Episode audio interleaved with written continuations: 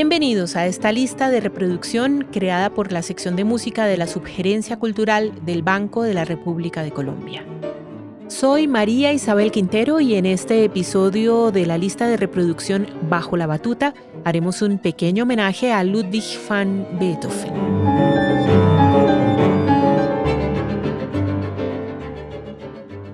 En 2020 se conmemoraron 250 años del nacimiento de Beethoven, importantísimo aniversario para el mundo de la música clásica esperado por intérpretes y orquestas de todas las latitudes que anhelaban presentar la obra del compositor y en especial el ciclo de sus nueve sinfonías.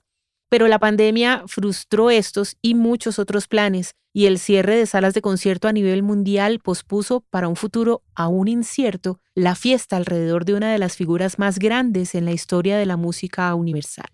Así que desde el rincón de nuestro podcast le rendiremos un pequeñísimo homenaje refiriéndonos a dos de sus sinfonías, la número 4 en Si bemol mayor opus 60 y la número 5 en Do menor opus 67. Resulta útil e incluso necesario mencionar en contexto las condiciones de salud, tanto física como emocional, que marcaron la existencia de Beethoven, múltiples dolencias de diversos tipos, dentro de las cuales la más devastadora fue la sordera, sin lugar a dudas. Un mal que lo condicionó de manera irremediable en todas las instancias de su ser, que incidió en su carácter, en sus relaciones sociales, de fraternidad e incluso amorosas y que, principalmente, determinó el camino por el cual transitaría en el desarrollo y evolución de su genialidad. A los 31 años, comenzando apenas el siglo XIX, partió por recomendación médica a un retiro temporal en Heiligenstadt, un tranquilo pueblo cerca a Viena, pero muy pronto se daría cuenta de que tal iniciativa resultaría por completo infructuosa, no solamente la sordera avanzaba implacable. También en su ausencia, su alumna y enamorada Giulietta Guicciardi había anunciado su compromiso con el conde Gallenberg, lo que destrozó su corazón. Así lo manifestó en una carta que escribió a sus hermanos Karl y Johann, fechada el 6 de octubre de 1802, el famosísimo testamento de Heiligenstadt, en el cual relata los sentimientos de dolor, frustración y agonía que lo invadían. Pero el alma humana es capaz de albergar la luz y la oscuridad, la alegría y el dolor, la esperanza y la frustración, y Beethoven, alentado por las albricias de un nuevo amor, su compromiso con la condesa Teresa Brunswick, recobró la alegría y el entusiasmo por la vida que poco antes había empezado a escapársele. Tal fue el ambiente en el que surgió en 1806 su cuarta sinfonía, obra fresca e innovadora, que sin embargo ocupa un desafortunado lugar dentro de la secuencia de las obras sinfónicas de Beethoven. Su predecesora, la heroica, es majestuosa, revolucionaria y transgresora, mientras que su sucesora, la quinta, es una composición monumental, quizás la más famosa sinfonía del repertorio sinfónico de todos los tiempos. Aún así, la cuarta porta el sello individual del genio de Bonn y su inmenso valor artístico fue reconocido y admirado tempranamente por grandes personalidades como Félix Mendelssohn, quien por un tiempo fue el dueño del manuscrito y quien además la incluyó en el primer concierto que ofreció como director de la famosa orquesta Gewandhaus de Leipzig en 1835. La obra fue dedicada al conde Franz von Oppensdorf, quien después de escuchar la segunda sinfonía encargó a Beethoven otra para su uso privado por seis meses. Para ese entonces, el compositor había empezado ya a trabajar en una gran sinfonía en do menor, la que posteriormente sería la famosa quinta, y en un principio la consideró como el objeto del encargo del conde. Sin embargo, cambió de opinión y empezó a escribir una sinfonía en si bemol como respuesta a la comisión de Opersdorf. En un breve recorrido por los cuatro movimientos que la integran, comenzamos por supuesto con el primero, Adagio Allegro Vivace, que inicia con una introducción lenta de considerable duración que genera gran expectativa. Minutos después, el discurso desemboca en un alegro emocionante y vigorosamente rítmico. Es un movimiento pleno de contrastes de volumen y cambios súbitos de momentos melódicos a momentos predominantemente rítmicos, elementos que cautivan la atención del oyente hasta el final. De gran belleza melódica, el segundo movimiento, Adagio, exalta con maestría la individualidad y la interacción entre los distintos grupos de instrumentos de la orquesta. Sobresale además el solo del clarinete hacia la parte final, con un entrelazado acompañamiento de los violines que eleva al oyente a un estado de calma y contemplación. Continuamos con el tercer movimiento, minueto, que a pesar de su nombre está lejos ya del carácter de danza aristocrática típica del minueto clásico, pues Beethoven lo convirtió en un scherzo enérgico, impredecible, vibrante y lleno de emoción. El cuarto movimiento, Allegro Manon Tropo, es una pieza de gran vitalidad gracias al incesante ritmo de notas rápidas presente tanto en algunas de las melodías como en los acompañamientos. Los coloridos solos de clarinete y fagot son ejemplos de las exigencias de virtuosismo que hace Beethoven en sus obras sinfónicas al grupo de las maderas. La obra termina con un repentino silencio que le da paso a un tranquilo diálogo entre violines, clarinetes y violas, para luego sorprender con los radiantes compases finales que, con mucha energía, cierran la obra.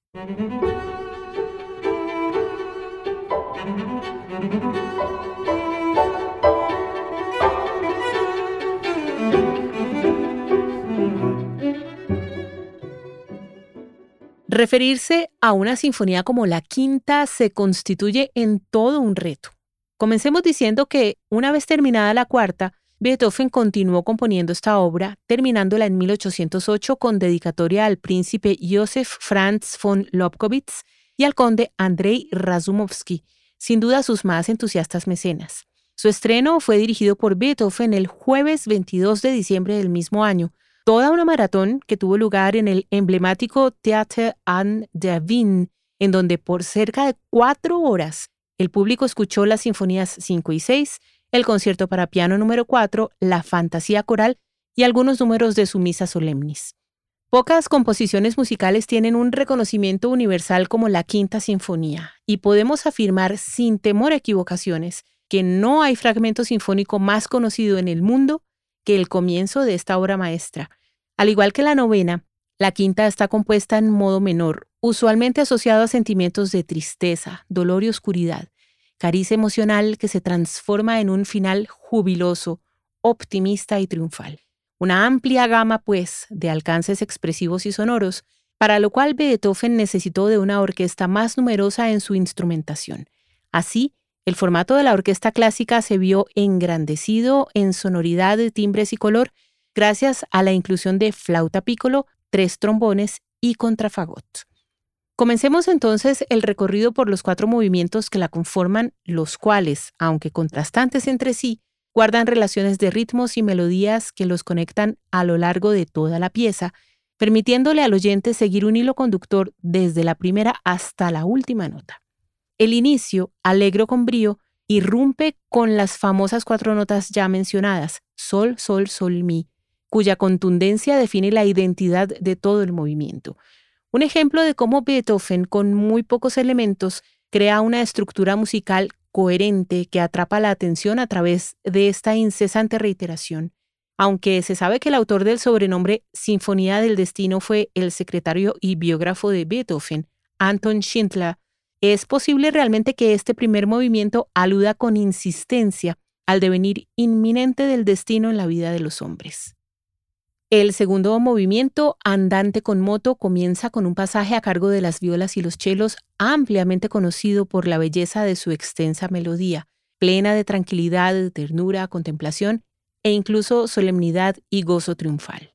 El tercero es un scherzo que se inicia de manera atípica para el estilo, una línea misteriosa y oscura, casi inaudible, a cargo de los violonchelos y los contrabajos, mientras que el final, de forma aún más atípica, en realidad revolucionaria e innovadora, se conecta sin interrupciones con el último movimiento, el alegro final, pieza esta cargada de optimismo y de emociones de gloria. El futuro del género ya estaba sucediendo en estas notas y en este movimiento como en ningún otro de cualquier otra sinfonía, a través de un discurso que, de manera fluida y natural, orgánica, por acudir a un término muy apreciado dentro de la música académica, se transforma dinámicamente soportado en la solidez de una lógica musical sin igual. La obra finaliza con una coda vibrante, energética e impetuosa, llena de un frenesí que la audiencia sin duda alcanza con plenitud. Así concluimos este episodio conmemorativo de los 250 años del nacimiento de Beethoven. Sus extraordinarias sinfonías forman parte invaluable del patrimonio cultural de la humanidad y, con seguridad, seguirán siendo estudiadas, interpretadas y admiradas por las nuevas generaciones.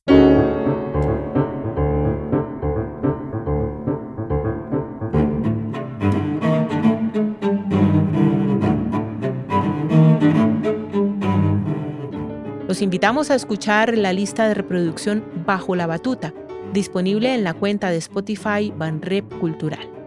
La investigación y selección de la música de esta lista fue realizada por Luis Guillermo Vicaría.